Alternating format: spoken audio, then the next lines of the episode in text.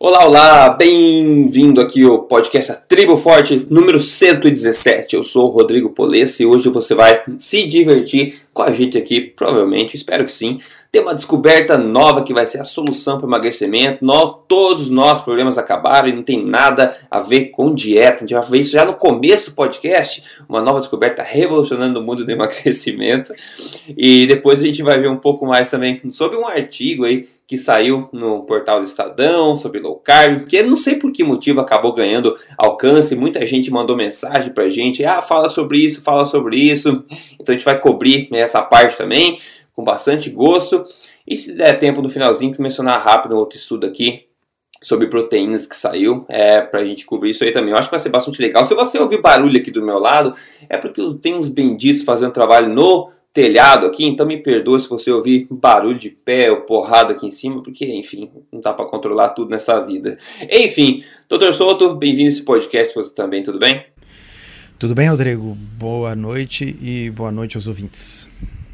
Maravilha. Então, pessoal, olha só, como eu falei, vamos começar já quebrando o gelo aqui com uma nova solução incrível aqui para emagrecimento que eu vou deixar o Dr. Souto explicar o que, que, é, porque eu acordei e vi essa notícia, eu sei que ele leu durante o dia. Então, Dr. Souto, o que, que, é isso que vai salvar a pátria agora? Então, uh, tem um agregador de notícias médicas chamado Medscape. Ah, o Medscape sempre tem notícias aí da, da área médica, a gente, toda, a maioria dos médicos lê, né? E aí me cai essa notícia no colo. Uma lente de contato nasal pode ajudar a combater a obesidade. Lente de, Lente contato, de contato nasal. nasal tá? Bom, trata-se de um estudo que foi apresentado no Congresso Europeu de Obesidade. Tá? E esse estudo ele fala de um dispositivo chamado NOS-NOS, N-O-Z, N-O-Z, NOS-NOS. Tá? O que, que, é esse dispositivo? Ele é um, é um plug, assim, é um, um, negócio comprido de silicone que é para enfiar um em cada narina. Tá? Aí você pergunta por que alguém faria isso? Ah, para não sentir cheiro. Ah, ele permite, ele tem um desenho anatômico que permite que o ar passe pelo nariz e vá para o pulmão, mas que o ar não chegue nos terminais sensoriais do nervo olfativo, de modo que a pessoa respira, mas não sente cheiro. Uma coisa que a gente conhece muito bem quando está gripado, gripado. resfriado, tá uhum. certo? Quando a gente está com o nariz entupido, a gente perde o, o, o, olfato. E ao perder o olfato, a gente perde provavelmente 80%, 90% do sentido da gustação. Né? Uhum. Porque afinal, o, pala o paladar, né? Uh, mais corretamente falando, a gente perde o paladar. O paladar ele é composto pela gustação que só nos dá uh, o doce, salgado, amargo, azedo e umami. Né? Uh, uhum. Tirando esses, todo o resto, toda a riqueza do paladar vem da combinação uh, da gustação, que é na boca, com o olfato. Então, se a gente impede uhum. o olfato, a comida fica sem graça. Mais uma vez, eu peço que o ouvinte se lembre da última vez que teve gripado ou resfriado, como realmente fica sem graça. Tá? Então, a ideia dos autores é o seguinte: já que as pessoas não têm nenhuma outra forma de perder peso que não seja sofrer e passar fome e restringir as calorias voluntariamente, vamos ajudá-los tornando a comida algo desagradável. Tá certo? Vamos tirar o senso de paladar. Vocês percebem o bizarro disso ou só eu? Assim. Rodrigo. Não, é um absurdo, eu fico indignado, mas é, isso pelo menos funciona, doutor Soto? O que, foi ah, mostrado no estudo? Então, o estudo teve um número incrível de uh, 65 pacientes. Tá? Loucos, que, uhum. É, que foram randomizados tá? Uh, para ou usar esse negócio no nariz ou então pingar uh, gotinhas de soro fisiológico no nariz que por algum motivo eles acharam que pudesse ser um bom controle okay. para isso. Tá? Uh, a, a, o estudo durou uh, duas semanas tá? e o que eles viram é o seguinte. Tá? Bom, a propósito, eles não só testaram colocar esse negócio no nariz versus as gotinhas, ambos grupos tiveram que comer 500 calorias a menos. Hum, detalhe. É, pequeno detalhe. detalhe. Tipo, você tem que colocar um negócio no nariz que você não sente o gosto, mas tem que controlar calorias também. Né? É, e o resultado foi que ambos grupos perderam a mesma quantidade de peso. Olha só, uhum. e mesmo assim virou notícia. E mesmo assim virou notícia, porque aí o que, que acontece? Ah, os autores eles resolveram fazer uma análise de subgrupo.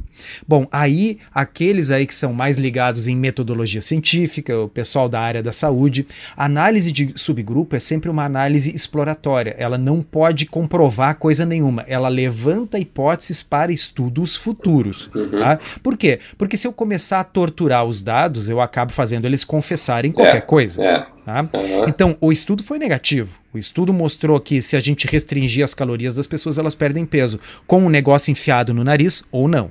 Tá? Uhum. No entanto, ao fazer uma análise de subgrupo, eles viram que os pacientes mais jovens perdiam mais peso com o negócio enfiado no nariz.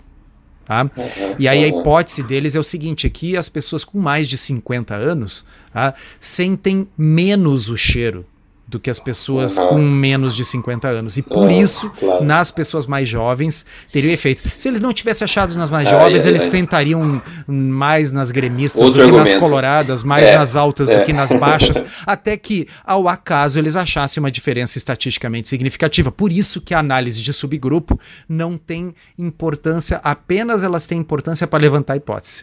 Mas o principal desse estudo, que é o que a gente queria chamar a atenção de vocês, é o seguinte: como realmente realmente a crença de que a única solução é a restrição voluntária das calorias leva ao bizarro.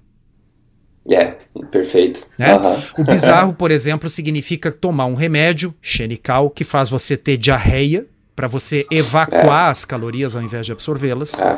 Tá? É. O bizarro significa uh, uh, amputar pedaços do trato digestivo e achar que isso não é radical, mas que cortar carboidratos é radical. Tá?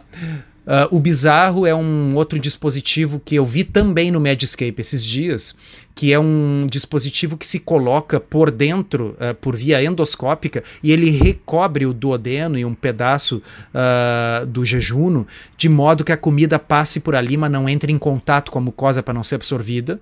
Tá? Jesus Cristo. Bizarro é, por exemplo, aquele negócio que saiu um ou dois anos atrás, talvez alguns lembrem que a gente comentou aqui, o Rodrigo vai lembrar, que era uma espécie de uma torneira que se botava no estômago. Ah, sim. De modo que a pessoa pudesse comer, abrir a torneira e tirar do estômago aquilo que ela comeu. Tá? É, assim, além da patologia, Enfim, da, da, do óbvio grotesco de tudo isso que nós estamos descrevendo, o que está por trás disso é o quê? É uma concepção equivocada. Vê como é importante prestar atenção na, na concepção, porque uma concepção equivocada leva a soluções bizarras. Né?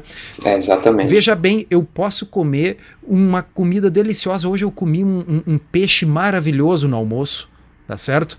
E eu, e eu senti todo o cheiro e o sabor dele, e eu tenho certeza que aquilo fez bem para minha saúde e me ajudou a manter o pouco peso que eu tenho hoje. Tá certo? Uhum, Quer dizer, eu não uhum. preciso deixar de sentir o gosto. Eu não preciso abrir uma torneira e tirar o peixe que eu comi de dentro do estômago.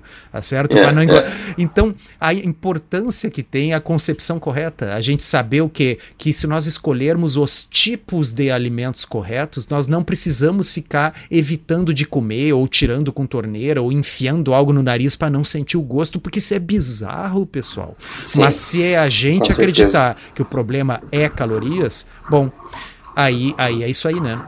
São essas soluções. É, exato. É a qualidade tem supremacia sobre a quantidade. Bom, uh, isso é bizarro, ultra, mega bizarro, né, pessoal? Espero que tenha feito seu dia, deixado mais divertido seu dia. Mas eu. Ah, tristemente não é tão bizarro quanto o que a gente vai ver agora, ok, pessoal? Ó, eu falei que saiu uma matéria no Estadão, no portal do Estadão, com o seguinte título: Dietas que restringem o carboidrato podem causar várias doenças. Como eu falei, não sei por que diabos essa, esse artigo ganhou popularidade, ok? Para começar, não existem referências alguma citadas nesse artigo, tá? É um artigo de blog de opinião, é um blog dentro do portal do, do Estadão lá, que é opinião, foi só opinião. Eu quero começar dizendo que eu fiquei absolutamente chocado com esse artigo. Eu, sinceramente, eu acho que na minha vida inteira eu nunca vi um artigo sobre nutrição que contenha tantos erros por linha escrita. Né? Eu fiquei abismado, irritado e até incrédulo, na verdade, que alguém possa ter escrito algo tão ruim, tão fundamentalmente errado e irresponsável, ainda publicado para a população ver. Pois é, eu até estava conversando com, com, o Rodrigo agora antes da gente gravar. Eu disse: olha, eu, eu tenho uma aula que eu dou às vezes que se chama Mitos e lendas sobre low carb. Parece que essa pessoa assistiu essa aula e construiu um texto composto de mitos e lendas. É absolutamente impressionante. Incrível. Impressionante. É, e para todas as alegações que são erradas, obviamente, já existem provas do contrário documentadas, pessoal, e publicadas na literatura científica, né? Eu chego a sentir uma grande, na verdade, vergonha alheia pela, pela autora, na verdade, sabendo que esse artigo basicamente demonstra que todo o conteúdo dela prévio deve ser questionado, né, nesse blog aí, né, quanto à credibilidade, já que uma besteira dessa foi publicada, né, é, mas está tão, tão desatualizado em termos de assuntos básicos, em termos de mecanismos básicos da fisiologia humana. Agora, sabe o que é mais triste a respeito disso, Dr. Souto? É. O mais triste é que eu conheço a Juliana Carreiro pessoalmente, que é a autora disso aí. É mesmo? Como, que eu, como que eu conheço isso? Eu conheço ela porque, na, enfim, no, devido à Tribo Forte ano passado, hum, estava pensando em fazer um painel jornalístico lá no, no palco para tentar entender como é que a mídia poderia ajudar na divulgação de informação boa. E a gente teve uma reunião num café com ela e a minha assessoria de imprensa, a gente foi lá e conversou, na boa, ela concordou e tudo mais. E é o seguinte, eu lembro que ela falou que a mãe dela era nutricionista. Ela escreve um, um esse blog dela que foi publicado no Estadão, chama-se Comida de Verdade. E, a, ironicamente, e a mãe dela hum, é nutricionista. Então ela pega essa informação da mãe dela. Enfim, eu conheço, mas enfim, isso não apaga os dados, é, que, enfim, o fato, né? Agora, Olha só, foi uma amargura inteira ler esse artigo, mas é nosso dever aqui, como eu falei, proteger você que nos escuta. Então eu vou mostrar algum, alguns dos furos do artigo, porque se a gente fosse mostrar todos, a gente ficaria aqui por horas a fio e eu não teria nem fôlego mais para dar risada, ok? Então olha só, ela come... eu vou ler alguns trechos, a gente vai discutindo trecho a trecho para você entender esses erros fundamentais, ok, pessoal? Então se você tinha dúvida a respeito disso, vamos lá, ok? Olha lá, abre aspas. Assim como outras dietas restritivas, esta sugere que se retire da rotina alimentar todos os tipos de carboidrato. Quem sabe que não é verdade, né? Bom, pode até ser que ela cumpra com o papel de redução de peso, mas certamente não será um emagrecimento saudável nem duradouro. Hum. O nosso organismo precisa de representar precisa de representantes de todos os grupos alimentares para funcionar. Os carboidratos são uma fonte essencial de energia. Lembrando, né, pessoal, quais são os três macronutrientes? Gorduras, proteínas e carboidratos. Qual o único deles que não é essencial? É o único. E veja bem, é cara, isso não é o Rodrigo Polesso que está dizendo, o Soto que está dizendo. Isso está é no, no, no uh, é fisiologia e existe um livro publicado pelo Institute of Medicine, tá? que é o livro do DRI uh, dietary, uh, não sei o que, uh, enfim, eu esqueci o que significa a sigla. é a sigla que diz o quanto de cada nutriente a pessoa precisa comer por dia. Quando chega nos carboidratos, está escrito lá, se não me engano, é na página 275, porque eu tenho isso numa aula, eu acho que eu me lembro desta ah, foto desse slide. Ah. E lá diz: a, o, a quantidade de carboidratos requeridos pelo ser humano por dia é zero. É zero, porque não é essencial. Nós não estamos aqui dizendo que a pessoa deva comer zero carboidratos. Nós só estamos dizendo que a, disse, né? que a frase é, dela está factualmente errada. Entendeu? Uhum. Ah, ela e, diz que a gente retira todos os carboidratos, o que é uma, é uma falácia na questão de. E outra, carb, né? ela diz assim: nosso organismo precisa de representantes de todos os grupos alimentares. Então é. ela também é contra o vegetarianismo. É, tem que ser. Tem que ser, porque o vegetarianismo tira um grupo imenso de alimentos da dieta. Tira carnes, tira peixes, tira aves, tira ovos, tira laticínios. É. Ok? É. Então, é. Uh, é, aquela incongruência de sempre, né? E aí começa o artigo assim, então, se você está vendo uma pessoa que acredita piamente que carboidratos são fonte essencial de energia, então já mantém isso em mente, né? Ela continua, na ausência, olha só, na ausência do carboidrato, o organismo tende a reter gordura para servir de fonte de energia em uma situação futura de muita necessidade. Ela simplesmente inventou isso. Ela inventou não, isso. Isso não existe. E utiliza o quê? Utiliza o quê ao invés da gordura? Utiliza os nossos músculos, hum. gerando perda de massa muscular. Ah, é Olha isso que inteligente, né? Que inteligente, né? Então, né? assim, ó. Uh, primeiro, pessoal, uh, tem incontáveis estudos mostrando que se perde gordura com low carb. Tá? Tem incontáveis pessoas fazendo low carb, perdendo gordura e ganhando massa muscular ao mesmo tempo, porque, porque estão treinando, tá? O que, o que faz perder gordura é dieta, o que faz ganhar músculo é treino. Tá? Então, é incontáveis. Mas a gente pode também ir ver o que mostram os artigos científicos. Tá? Lá no meu blog, quem colocar no Google aí, solto, dieta, composição corporal, tá? vai encontrar um ensaio clínico randomizado mostrando que numa dieta low carb perde-se seletivamente mais gordura do que numa dieta low fat. E numa dieta low carb perde-se seletivamente menos massa magra, menos massa magra do que numa dieta low fat. Naquele mesmo post lá do meu blog, e, e veja bem, é post de blog, mas diferente disso que nós estamos criticando aqui, o meu tem as referências bibliográficas. Você é, pode clicar sim. e ver a referência no PubMed. Tá? Lá temos um outro estudo que é um estudo feito em ginastas da equipe olímpica da Itália. Tá? Então, é atletas de ponta, tá? Pensem num ginasta, o sujeito que já é forte pra caramba. E eles foram randomizados então para fazer ou uma dieta pirâmide alimentar ou uma dieta cetogênica, que é super low carb. Tá? E o que, que aconteceu? Tá? Eles não perderam massa magra, mas uhum. o grupo da cetogênica perdeu massa gorda. Se não me engano, cerca de 2 quilos de massa morga, em, gorda, em atletas uhum. que já eram super magros. Tá? E eles chegaram a ganhar cerca de 300 ou 400 gramas de músculo, esses atletas. Só que não uhum. chegou a ser estatisticamente significativo, porque o número de atletas era pequeno no estudo, mas com certeza não houve perda. Então, da onde ela tira essa asneira? Asneira vem de asno, viu, pessoal? Tá? Então, assim, da, da, da, onde é que sai uma asneira como dizer que o corpo vai poupar a gordura na ausência do carboidrato? Veja bem, o corpo tem duas alternativas para energia. Proteína não é uma alternativa normal para energia. Proteína se perde nas dietas de fome. Tá? Aonde a restrição calórica é tão severa que sim, o corpo perde grande quantidade de massa magra. Tá? Agora, em low carb, eu estou falando os estudos aqui, ela não citou. Então, quando um cita estudo e o outro não cita, sinto muito, pessoal. E tem um estudo mais recente com atletas de crossfit. Tá? Ele foi um estudo com duração de seis semanas. Tá? E os atletas de crossfit, mais uma vez, uma atividade de altíssima demanda física. Tá? Foram randomizados para pirâmide alimentar ou para dieta cetogênica. O desempenho dos atletas foi rigorosamente o mesmo, e na análise da composição corporal, a única diferença é que os que fizeram cetogênica perderam exclusivamente gordura. A massa magra dos uhum. atletas e o desempenho deles, o tempo para completar aquele número específico de atividades do CrossFit, o, o, foi igual. Ou seja, não houve queda de desempenho, portanto, não houve perda de massa magra, agora houve perda seletiva de massa gorda no grupo que fez CrossFit. Então, se a fulana que quiser dizer o contrário, está na hora de citar ensaios clínicos randomizados e referências. Sim, é possível perder um pouco de massa magra com qualquer dieta de perda de peso. Eu disse qualquer. Tá? Agora, a, cabe a pessoa que não quer perder massa magra treinar. Os, os, os ginastas, esses que eu citei, continuavam treinando naquela sua uhum. rotina forte de atletas olímpicos. Uhum. Esses do CrossFit continuavam treinando na sua rotina forte de CrossFit.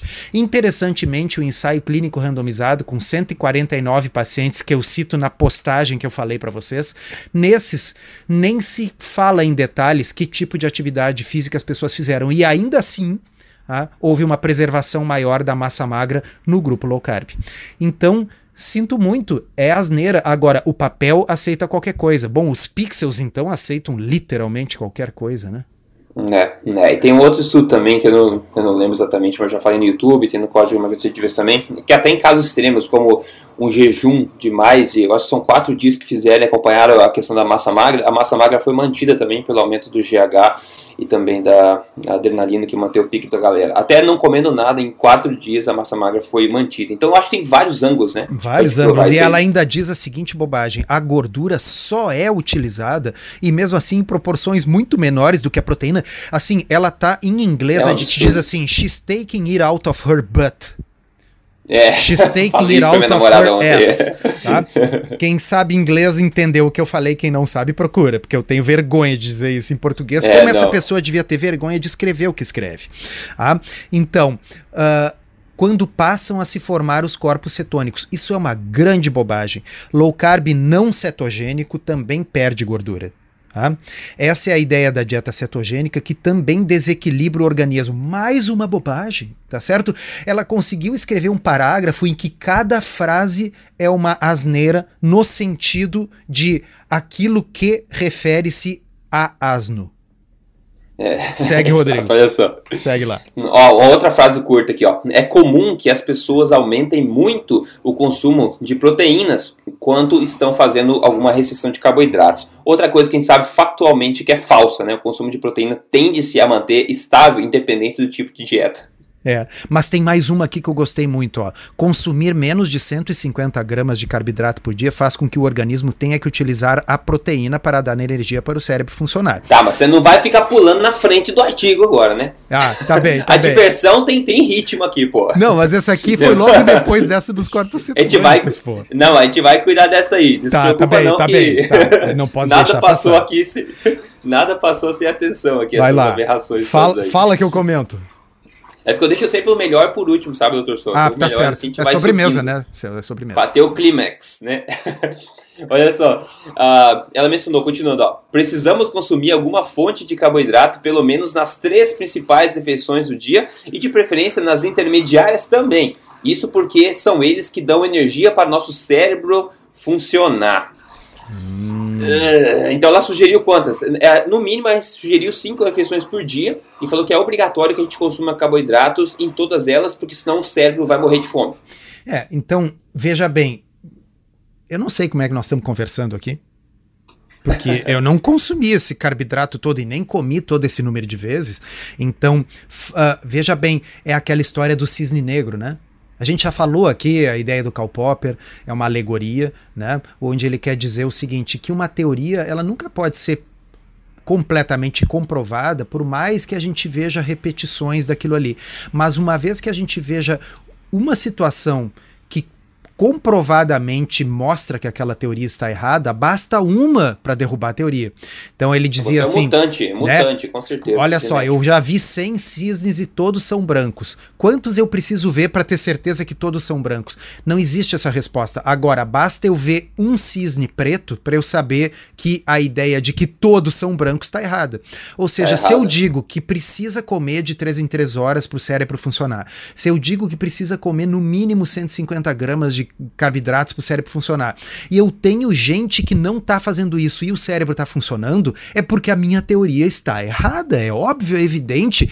É débil mentalmente evidente. é, tá isso já foi mostrado, inclusive fisiologicamente, né, que o cérebro consegue outros substratos, como próprios corpos cetônicos, né, é, e não só a glicose, né, assim, a gente sabe disso. A explicação a de como é que o cérebro funciona sem carboidrato na dieta, a gente sabe, mas o que eu digo é, nem precisa ter todo esse nível de cognição para entender. Concordo Basta saber o seguinte, plenamente. o meu amigo Joãozinho não comeu carboidratos. Aliás ele, aliás, ele não comeu nada nas últimas 24 horas. E ele está vivo e fazendo contas de matemática. É sinal que a minha teoria estava errada, eu tenho que reformular minha teoria. É, é. simples assim. É, é simples assim, não precisa nem passar muito pros detalhes. Olha é, só que ela Não precisa saber de corpos cetônicos, não precisa saber de, sabe, de, de, de neuroglia, não precisa saber de transportadores de beta-hidroxibutirato e acetoacetato é, pra, pelas meninges. Não precisa saber nada disso. Basta saber que o Joãozinho não comeu carboidrato e tá vivo e pensando. Pronto. É a prova que nós estamos aqui gravando esse podcast, né? É, então, isso aí. Se a gente consegue gravar podcast com o cérebro morto, então tudo bem. tá certo. Olha só. Olha, essa frase agora é uma das melhores, ó, que mostra o profundo conhecimento nutricional dessa pessoa. Olha só. O ideal é variarmos bastante as nossas fontes de carboidrato, dando prioridade para os mais complexos, como a farinha feita de arroz a fécula de batata e os polvilhos. Essas opções nos deixam mais saciados porque tem mais fibras e nutrientes. Cara, assim, por, por, onde começar? Não, assim, o que eu vou falar disso? O que a gente vai falar disso aí? Polvilho é uma disso? coisa que a gente bota na bunda do bebê. Tá? Exato. Por que, que a gente bota polvilho na bunda do bebê? Porque não merece ir na boca nunca. Bom, essa seria uma explicação. Seria a forma mais saudável do polvilho chegar lá, né? Que não tivesse que passar pela boca. Mas assim, veja bem, é porque ele é amido puro. Ele é amido puro, é o, é o, que, é o, que, é o que faz o talco. Tá? Então, hoje em dia, claro, tem esses talquinhos industrializados, perfumados e tal, mas nossas avós botavam polvilho para secar a bundinha do bebê. Aquilo é o talco, é o amido puro. Ele não é complexo, ele é a coisa mais refinada, mais simples, é. mais próxima do índice glicêmico acima de 100 que você pode encontrar. Tá? O polvilho é simplesmente o amido puro, puro da mandioca ou do milho. Sem fibras e sem nutrientes, que ela falou como grande vantagem. Sim, sem nenhuma fibra e sem, sem nenhum nada. nutriente. É um negócio assim que, se basicamente você deixar numa prateleira, aquilo dura para sempre. não é, duvido é. que tenha polvilho assim com centenas de anos preservado dentro de potes de barro, em tumbas. Né? É, é, e aí farinha de arroz e fécula de batata é a mesma Sim, coisa. Veja bem, o é que, que é arroz? Arroz é uma bolinha de amido. Farinha de arroz é a versão refinada disso. Tá? Nada pode ser tão refinado, tão não complexo em termos de carboidrato. Veja, assim, se, se Rodrigo, se você me perguntasse assim, pensa num carboidrato complexo, eu pensaria numa lentilha, por exemplo. Tá? Uhum, que uhum. tem um índice glicêmico tipo 30. Tá?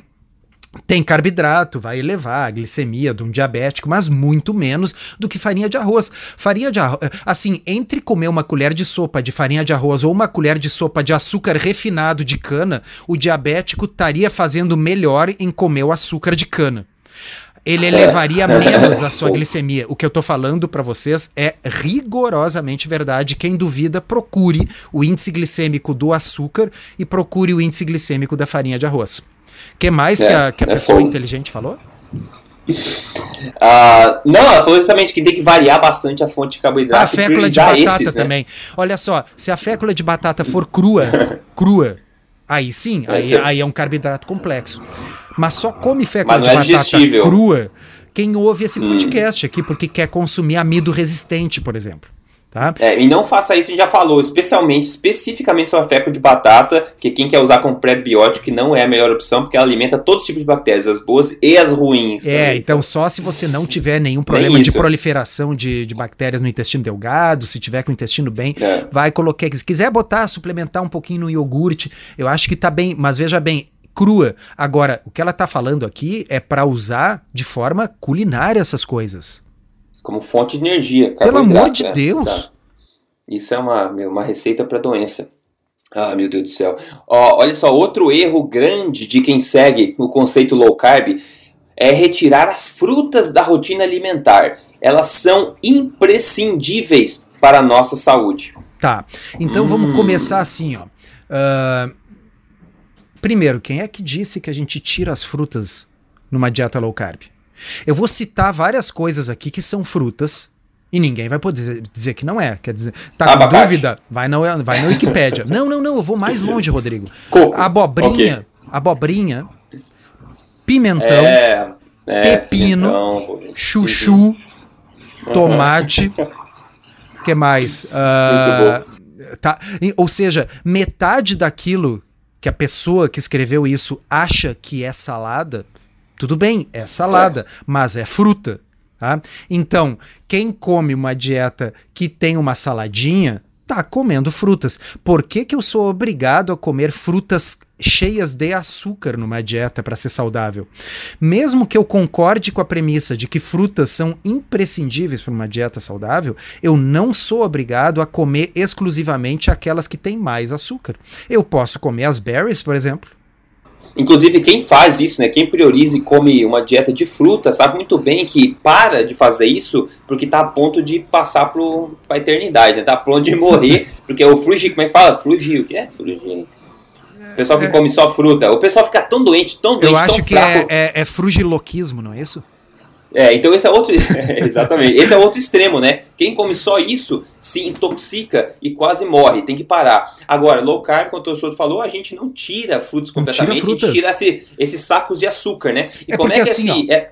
Low ah. carb, só relembrando, é baixo carboidrato em inglês. Então a gente não é não é low fruit, tá certo? Eu posso fazer low carb comendo fruta pra caramba. Já falei aqui, abobrinha, pepino, chuchu, berinjela, tomate, pimentão e tem várias outras que eu tô me esquecendo. Tá? Ah, não, mas eu tô falando berries. fruta mesmo. Tá, então é... abacate, coco, azeitona. Não, mas eu tô falando fruta mesmo. Aí o cara, tá, entendi, é fruta doce. Bom, pega as berries, moranguinho, mirtilo, é. framboesa, amora. Não, mas eu tô falando fruta mais docinha. Tá, pega um kiwi. Não, mas eu tô falando fruta doce. Ah, então você é viciado em doce, não em fruta, é. meu amigo. Entendeu? Tá, se a pessoa Exatamente. só consegue comer banana e caqui, ela tem um problema. Tá? Tem ela tem um problema com o seu paladar, é um paladar infantilizado, tá? é um paladar viciado em açúcar. Eu sei, porque eu já tive lá. Tá? Até os meus 40 anos de idade, eu já falei aqui, eu comia uh, uh, quindim assim, em, várias, em quantidade. Se eu ia comprar churros, não era um, era dois, entendeu? Bom, mas eu tinha um problema, tá certo? Tá? Então, uh, eu não tô querendo dizer que comer uma banana é a mesma coisa que comer vários donuts e vários churros. Não é isso que eu tô dizendo. Eu quero dizer que uma pessoa pode fazer uma dieta low carb, porque ela precisa perder peso, porque ela é diabética, porque ela tem sino metabólica ou porque ela se sente bem pra caramba fazendo low carb. Ela pode fazer low carb e comer frutas aos montes. Ela simplesmente vai usar o seu cérebro, este que aparentemente funciona mesmo sem carboidratos, tá? uhum. para escolher aquelas frutas que são mais pobres em carboidratos. Mas, coitado, eu acho que a pessoa está comendo assim muito polvilho aqui. E talvez eu isso esteja sim. realmente prejudicando o cérebro, né? É um tá fator impactando. de risco para Alzheimer, né? Essa é. glicemia muito alta, hemoglobina glicada muito alta. Exato, exatamente. E, e falar que são imprescindíveis para nossa saúde é um erro básico, básico. Não tem nada em frutas que né, não tem nada em frutas que sejam essenciais para o corpo que não seja achado em bem maior quantidade em outros alimentos também. Então tem vários erros, né? Em várias camadas de falácias é, aqui, né? São camadas, é isso aí. É, é um negócio é fascinante assim porque a pessoa consegue errar com camadas de profundidade. Porque é um negócio interessante, né? É. O gênio parece ser uma coisa que tem limite, mas a ignorância não tem. Hum, é como diria o Einstein, né? É, é. é, é infinita, né? Assim como o universo. É infinito, é infinito.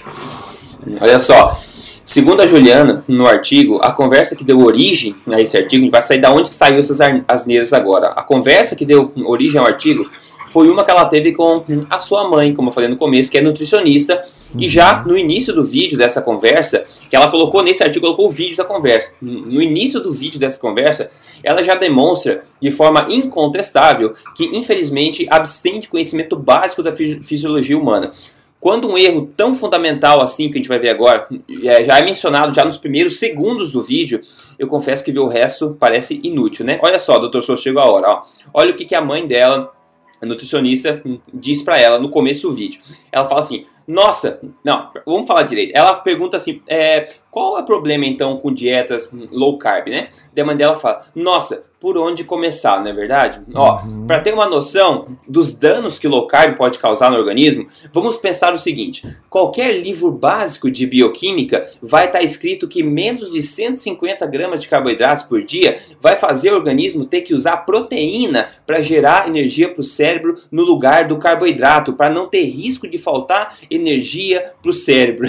e se isso fosse verdade, os inuitas e os maçais seriam povos folclóricos, né, que nunca existiram na face é, vamos começar pela, a, a, a pelas oh, camadas, né? Deus. Então, assim, a primeira camada é o seguinte: à medida que diminui o carboidrato, diminui a necessidade de glicose do cérebro. A necessidade Com de certeza. glicose do cérebro não é fixa, tá? Essa, é. essa necessidade que é colocada por alguns autores como 130 ou 140 gramas de carboidrato por dia seria se a pessoa estiver consumindo uma dieta ocidental padrão com 60% de carboidratos. Nesta circunstância em que há glicose sobrando no corpo, o cérebro usa, porque está sobrando, em torno de 130 gramas de carboidrato por dia. À medida em que se diminui os carboidratos na dieta, há uma diminuição de 75% da necessidade de glicose pelo cérebro. Vou repetir.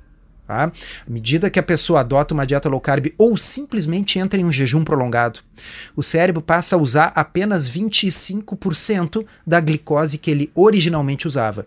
E o resto passa a ser substituído não por proteína, passa a ser substituído por corpos cetônicos, que se originam da gordura. Da gordura. Ok? Ah, e proteína. Sim, a proteína é necessária, em parte, para a gliconeogênese, que é esse fenômeno que ocorre no fígado e em menor proporção nos rins, tá? no qual a proteína é convertida em glicose para fornecer o restante dessa glicose que alguns órgãos, como o cérebro, necessitam. Embora o cérebro necessite menos glicose em low carb do que em high carb, mas alguma ele ainda precisa. Tá? Agora, essa proteína por que, que ela tem que ser do músculo? Por que, que ela não pode ser a proteína que a pessoa está comendo na dieta?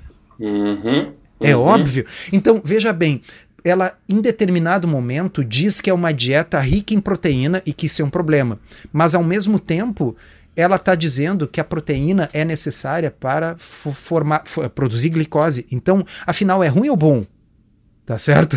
Então, assim, o, o óbvio é o seguinte: é que já que a pessoa está comendo proteína, evidentemente o corpo vai usar primariamente a proteína, os aminoácidos da dieta e não a do músculo para produzir carboidrato. Em jejuns prolongados, jejuns de muitos dias, sim, aí uhum. o corpo começa a usar as proteínas dos músculos para produzir glicose, mas produz como os estudos clássicos de jejum de Carril. Carril se escreve uhum. C-A-H-I-L-L,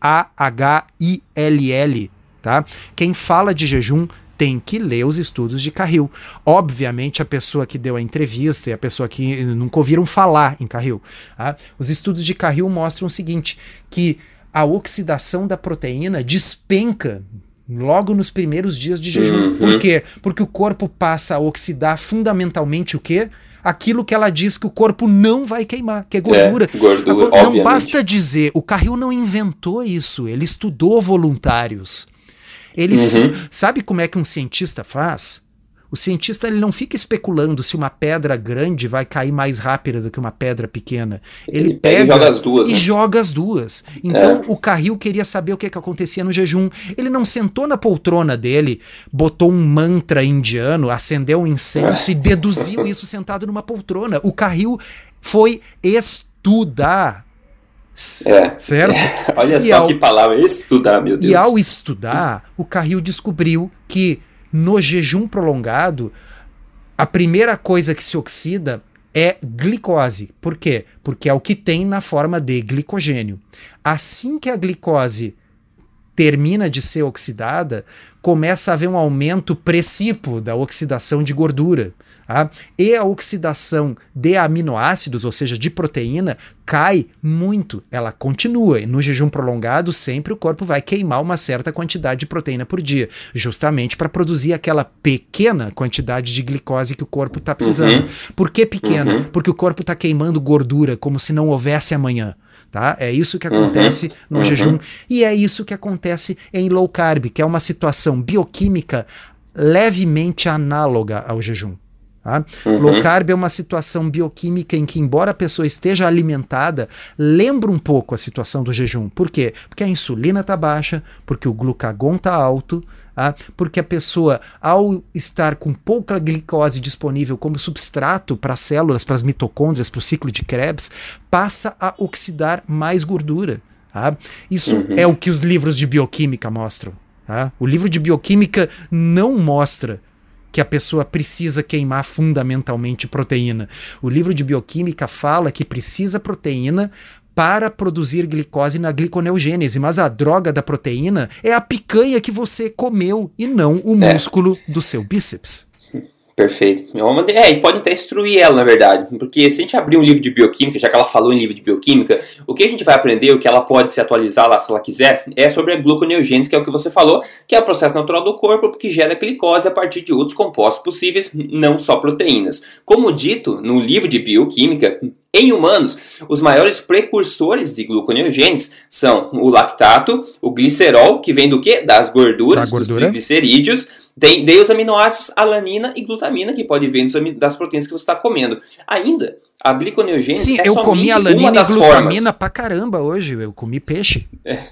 Então, então, exatamente, não precisa tirar do músculo, né? E Sim, a músculo é uma do só peixe, não do meu, né? O corpo é uma é só forma de manter Deixa eu continuar aqui, pô.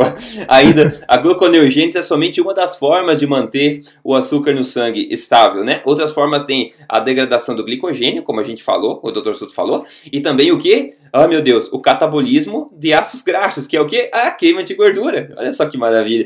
Então, não precisa, né? O corpo tem várias cartas na manga, e como ela mesmo diz no vídeo, proteínas são muito importantes. Logo, por que raios, né? O corpo vai catabolizar proteínas dos músculos que você tem e outros tecidos para gerar glicose? Isso também pode acontecer através de outros caminhos, como a quebra de gordura e outros substratos, e também, né, a quebra de proteína que você está ingerindo ao invés. Então, acho que só isso, que é os primeiros segundos do vídeo, né, que foi base para esse artigo, já demonstram a incapacidade, né, é, ou incompetência profissional, quão desatualizados a pessoa está para falar sobre esse assunto. Né? Vocês querem ver mais um cisne negro? Uh, é o seguinte, porque uh, ela diz aqui que uh, a curto prazo o organismo consegue se adaptar à falta de proteína. Que falta de proteína se a gente está comendo proteína, mas enfim, tá? Mas olha ali, ó, o que, que começa a acontecer? Flacidez muscular, ossos fracos, má digestão, irritabilidade, ansiedade e depressão. Por isso que a gente não dá risada aqui, porque a gente tá É veganismo isso? E... Não, não, não. É low carb. Ah, tá. é que parecia muito.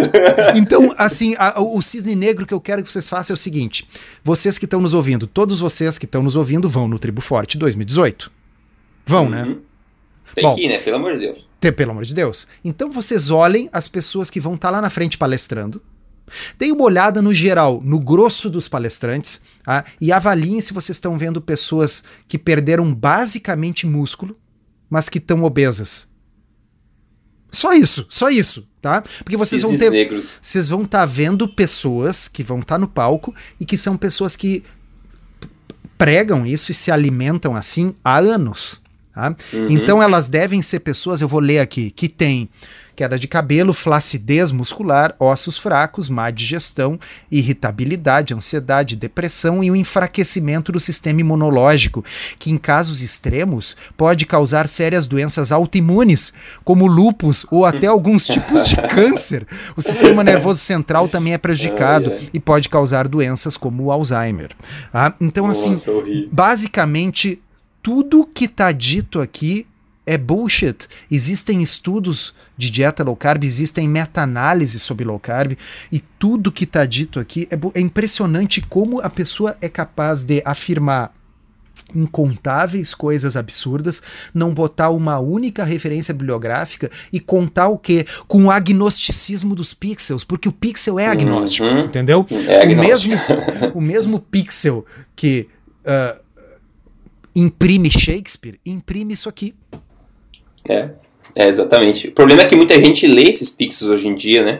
E não sabe a fonte, já que tá lá, Estadão, lá em cima do banner. Mas sabe, tem um outro, um outro cisne negro, uma pessoa que também tá indo ao caminho da, da falência dos órgãos aqui, que é o Marcelo que mandou pra gente o antes e depois. Ele perdeu 10 quilos. Ele falou: olha só quanto que ele está sofrendo. Ele disse: Me sinto outra pessoa, com mais disposição e muito mais feliz comigo por estar alcançando esse objetivo de uma melhor qualidade de vida. Ele pegou. Mas, mas então ele. Desculpa, Rodrigo, ele não tem irritabilidade, ansiedade, depressão, flacidez muscular?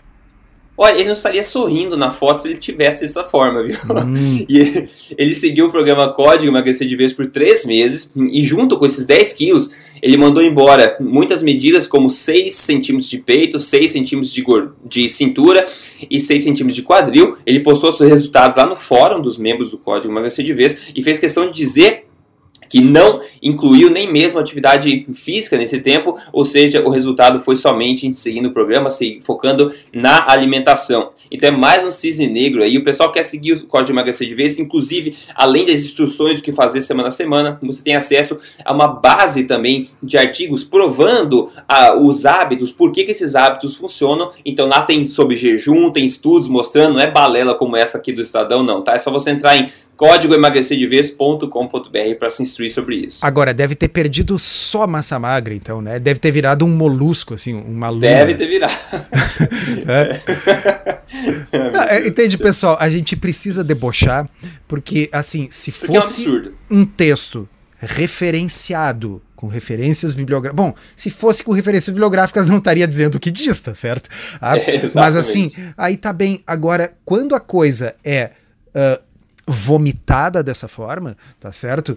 que, que a gente tem que fazer? Tem que fazer a asepsia intelectual do vômito intelectual. É, é, não, exatamente. Não tem como respeitar isso, porque eles não respeitaram a população ao postar essas asneiras sem verificar se tinha senso ou não. Né? Porque, veja, assim, eu entendo que tem pessoas que não vão se adaptar a uma alimentação low carb. Eu entendo, Rodrigo, que tem pessoas que nem precisam de uma alimentação low carb. Tá? Uh, eu entendo, inclusive, que tem pessoas que se dão bem com a chamada dieta flexível, né? Que é basicamente ficar contando calorias e, e anotando e, e, e, usando um aplicativo para registrar tudo que come. E aí a pessoa, enfim, vai comer lá seu, seu quindim e tal, mas uh, dentro de uma quantidade pequena. Uh, tudo isso eu entendo. Eu entendo que tem pessoas que preferem fazer uma dieta mediterrânea. Eu entendo que tem pessoas que têm pena dos bichos e preferem fazer uma dieta vegetariana. Eu não tô dizendo que low carb é a única alternativa saudável uhum. que existe. Agora, eu não aceito, me irrita e a gente fica assim irritado e a gente vai falar com este tom que nós estamos falando aqui quando alguém pega e tenta dizer para pessoas que poderiam se beneficiar da alternativa Exato. low carb que isso que elas vão fazer faz mal. Então as pessoas começaram a low carb, estão perdendo peso, estão ganhando saúde, Tá? E de repente a pessoa lê aquilo ali, ou um familiar lê isso aqui e encaminha para essa pessoa, e a pessoa desiste de algo que estava dando certo, de algo que podia salvar sua vida. Por quê? Por preconceito. Porque pessoas que não estudam, não estudam, que ouviram falar com nível de evidência comadre, tá? Porque assim, existe a uhum. pirâmide da evidência. Tá? nós temos lá em cima o ensaio clínico randomizado, depois nós temos a coorte prospectiva, aí nós temos os estudos uh, transversais, os estudos de caso controle, a série de caso, o relato de caso, e no fim vem comadre. É, comadre é assim, entendeu? Eu é, é, abri a porta, aí a comadre que mora do lado abriu a porta dela e ela dá a opinião dela, tá certo? Assim, esse é o nível de evidência do que está escrito aqui no Estadão. Tá? É, Essas coisas aqui é nível de evidência comadre. Tá? Uhum. Não é assim, pessoal. Tá? Quer falar o um negócio?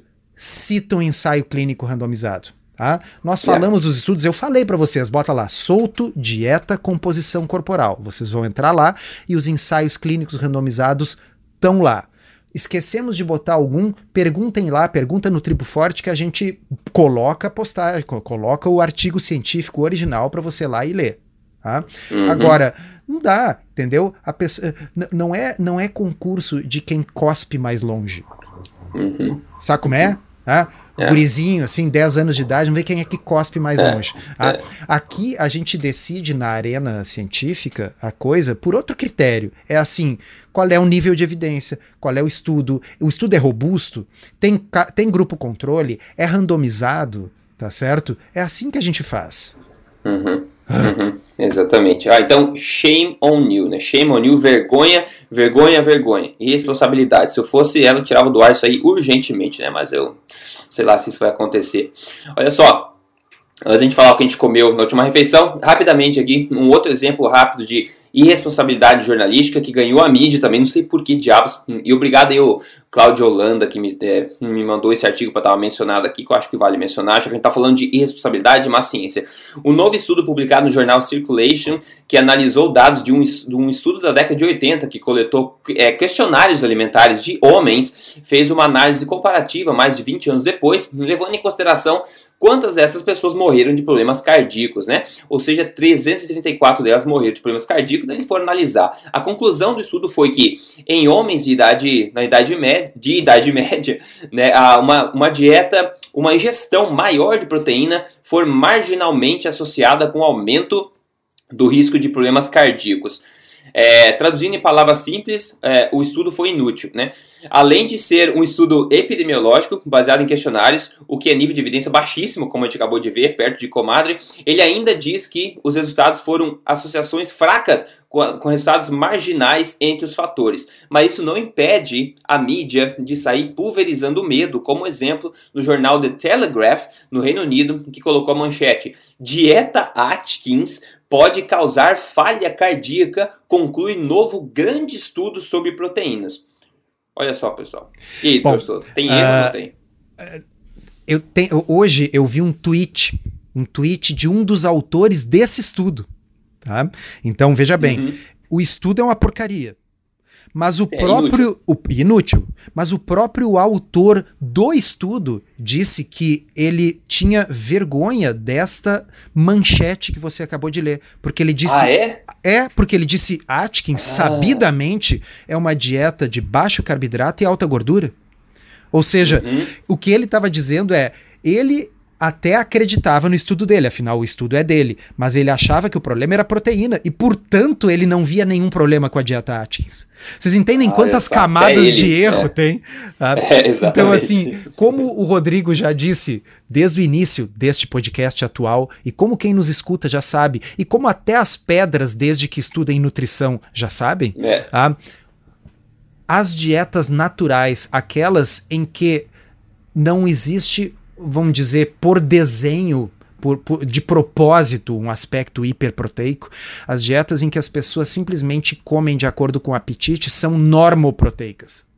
É, tá? exatamente. Então, uma dieta Atkins não é hiperproteica. Uma dieta Atkins é normoproteica. Não acredita em mim? Então, ao contrário dessa porcaria que saiu no Estadão, eu vou dar referência bibliográfica. E você vai lá e olha a tabela Tá? Referência bibliográfica é o Direct Trial, publicado em 2008 no New England Journal of Medicine. Comparação de Atkins, Mediterrânea e Low Fat. Tá? Olhem lá a tabela, eu não vou lembrar de cabeça qual é o número da tabela, mas bom, vá lá no estudo e olha, aproveita e lê o estudo todo. Tá? E lá na tabela que dá a distribuição dos macronutrientes, vocês vão ver que a quantidade de proteína da dieta Atkins é a mesma quantidade de proteína da dieta low fat, inclusive. Uhum, tá? uhum, então, uhum. a primeira coisa é: se esse estudo valesse alguma coisa, isso não tem nenhuma implicação por uma alimentação forte ou por uma dieta low carb, por quê? Porque não são hiperproteicas. Exato. Mesmo Bom, se fosse correto. Mesmo se fosse correto. E o segundo é, é um estudo observacional de questionário retrospectivo. Tá certo? Yeah. Uhum. Assim, isso vale basicamente nada, especialmente quando a associação é fraca. Tá? Exato. Uh, pessoal da área biomédica, lembrando, tá? existe uh, os critérios de Bradford Hill, tá? Que são os critérios para tentar achar se existe alguma forma de fazer uma ilação causal a partir de estudos observacionais. Tá? Há uma série de critérios, esse estudo aí não preenche praticamente nenhum deles, e um deles é que a associação tem que ser forte. Tá? Uhum, Ou uhum. seja, a, a, a, o, o, risco relativo, o odds ratio, o hazard ratio, enfim, o risco tem que ser no mínimo 2 tem que pelo menos uhum. dobrar, tem que ser pelo menos o dobro do risco uhum. na pessoa exposta ao fator em questão versus a pessoa não exposta. Então, esses riscos relativos de 1.10, de 1.05, de 1.15, isso e nada é a mesma coisa. A chance de achar isso por fatores de confusão num estudo observacional por questionário é tão grande, mas tão grande que realmente produz em mim atualmente uma vergonha alheia que literatura peer review publique esse tipo de estudo. É, não, exato, exatamente, exatamente. Ah, então vamos Bom, dizer, ele é um estudo sem valor que achou uma associação fraca e é uma associação com uma circunstância que é o excesso, entre aspas, de proteína, que sequer existe numa dieta low carb. Ou seja, uhum. por que mesmo nós estamos falando isso? Ah, sim, porque a droga da imprensa, sempre que vê qualquer coisa que fala mal de low carb, publica com fanfarra. Porque low carb sofre bullying. E como nós aqui somos contra, somos contra o bullying, nós vamos gritar toda semana. E como a imprensa não se. A, a, eles têm uma incontinência anti-low carb. É. Tá? É uma incontinência. Assim. É, é, tem a incontinência urinária, quando a pessoa não consegue segurar o xixi, e tem a incontinência anti-low carb, quando o jornalista não consegue deixar de botar a maior asneira que ele vê, desde que ele chegue à conclusão que isso vai contra Atkins ou vai contra low carb. Tá? E essa é. incontinência gera o que todas as incontinências geram: fralda suja. Tá é. que é basicamente o que os pixels coitados são obrigados a representar nas nossas telinhas. Exatamente. Então vamos, vamos fechando esse podcast dizendo o que, que você degustou na sua janta de hoje aí, vai. Na janta, na janta eu comi um, guisa, um guisadinho que tinha na geladeira que eu requentei. Um guisadinho que, sim, tinha um pouquinho de carboidrato, porque ele tinha cenouras. Né? Uh, e no almoço, como eu já falei, foi um peixe, foi um restaurante aí muito bom. O peixe tinha um toque assim meio tailandês, sabe? Com uh le leite de coco. E, Sim. Né, tava um negócio espetacular. E tinha também cogumelo recheado com uh, gorgonzola. Tá? Então, ah. se pegar todo o carboidrato que eu comi em todo esse dia, incluindo as cenourinhas, tá? dá muito, mas muito menos do que 130 gramas de carboidrato. Então, ou eu estou virando um polvo e perdendo toda a minha massa magra, e quem for na tribo forte, dá uma olhada e vê se eu consigo é. ficar de pé, ou se eu vou estar tá numa cadeira de rodas. Tá? Uhum. Ou é um avatar meu aqui que está falando, porque meu cérebro não é capaz de articular todas essas palavras. Ou talvez as pessoas que escrevem essas coisas digam: olha, eles estão falando essas bobagens todas porque tem pouco carboidrato. Bom, pode ser, né?